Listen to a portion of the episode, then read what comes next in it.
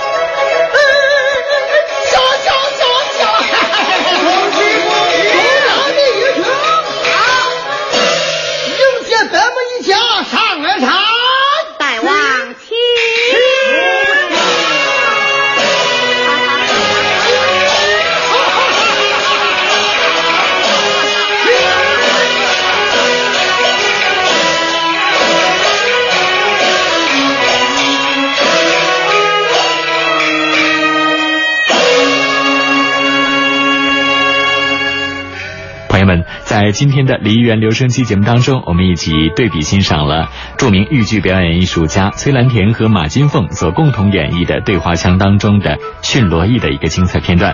以上就是今天节目的全部内容了，感谢各位的收听，明天同一时间我们再见。